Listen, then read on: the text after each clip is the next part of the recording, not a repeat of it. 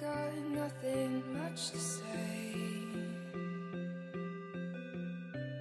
How did we end up this way? Feel low even when you're here. 嗨，各位同学，大家好，我是瑶瑶老师。今天这一期节目呢，实际上是最后一期讲解《Modern Family》Season Two Episode Ten，是最后一期讲这个《摩登家庭》第二季第十集的。我们呢，先来看一下这样一段台词。这里的话呢，Cameron 他正在打电话，他呢是这样说的：“No, just come over. We'll watch a movie. Put the whole thing behind you. Okay, see you in a bit.” No, j- just come over. We'll watch a movie. Put the whole thing behind you. Okay, see you in a bit. No, just come over. We'll watch a movie. Put the whole thing behind you. Okay, see you in a bit. 别，你来就行，我们一起看一部电影吧，让你呢别再想那些糟心的事儿了。好的吧，一会儿见。No, just come over. We'll watch a movie.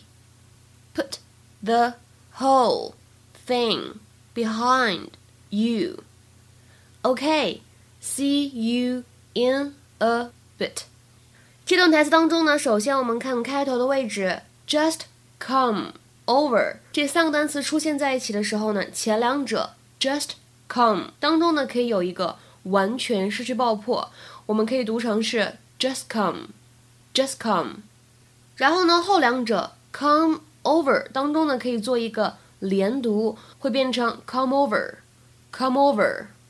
所以呢，这三个单词连在一起，我们可以读成是 just come over，just come over。第二句话当中，watch a 可以连读，会变成 watch a watch a。往后面看，第三句话，put the 当中呢可以做一个不完全失去爆破，可以读成是 put the put the put the。behind you 当中呢可以做一个音的同化。可以变成 behind you，behind you。最后这句话当中的这两个单词 in a 可以做一个连读，会变成 in a，in a。 I am so sorry. No, j- just come over. We'll watch a movie. Put the whole thing behind you. Okay, see you in a bit. That was Longinus. He's in a very bad place. Oh no, what happened? Well, apparently some maniac went crazy at the mall and attacked him with Oasis for Men. oh, well, I think we all knew that day was coming. All right, wish me luck. Good luck. Okay, honey. Please don't hurt Daddy. All right. Ah. 在今天节目当中呢，我们首先先来说一下什么叫做 put something behind you。它的话呢，在今天视频当中表示的意思是不再去想某件事，不再去关注某一件事情，不再让某件事情呢在心头萦绕、挥之不去。To stop focusing on, thinking about, or obsessing over something。比如说，举一些例子。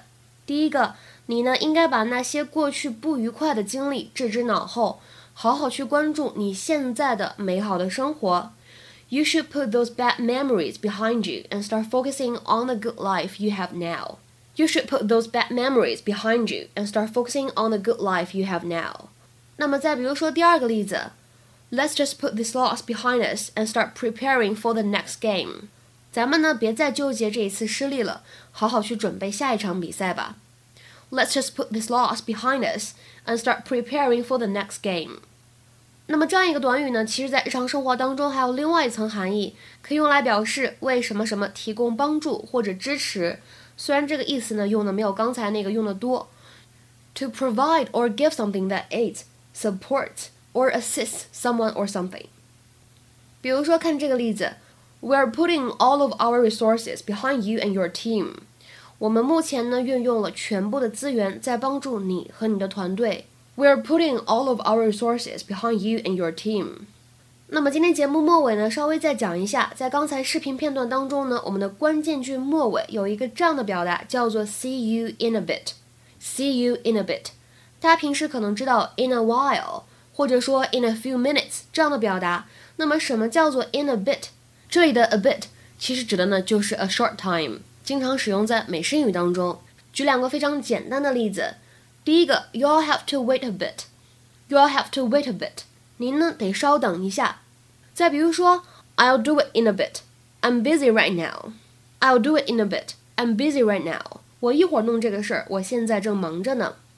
那么今天的话呢，请各位同学尝试翻译下面这样一个非常长的句子，并留言在文章的留言区。The committee members promised to put the fund behind a development scheme for the impoverished area. The committee members promised to put the fund behind a development scheme for the impoverished area. 那期待各位同学的踊跃留言。我们今天节目呢就先讲到这里了，拜拜。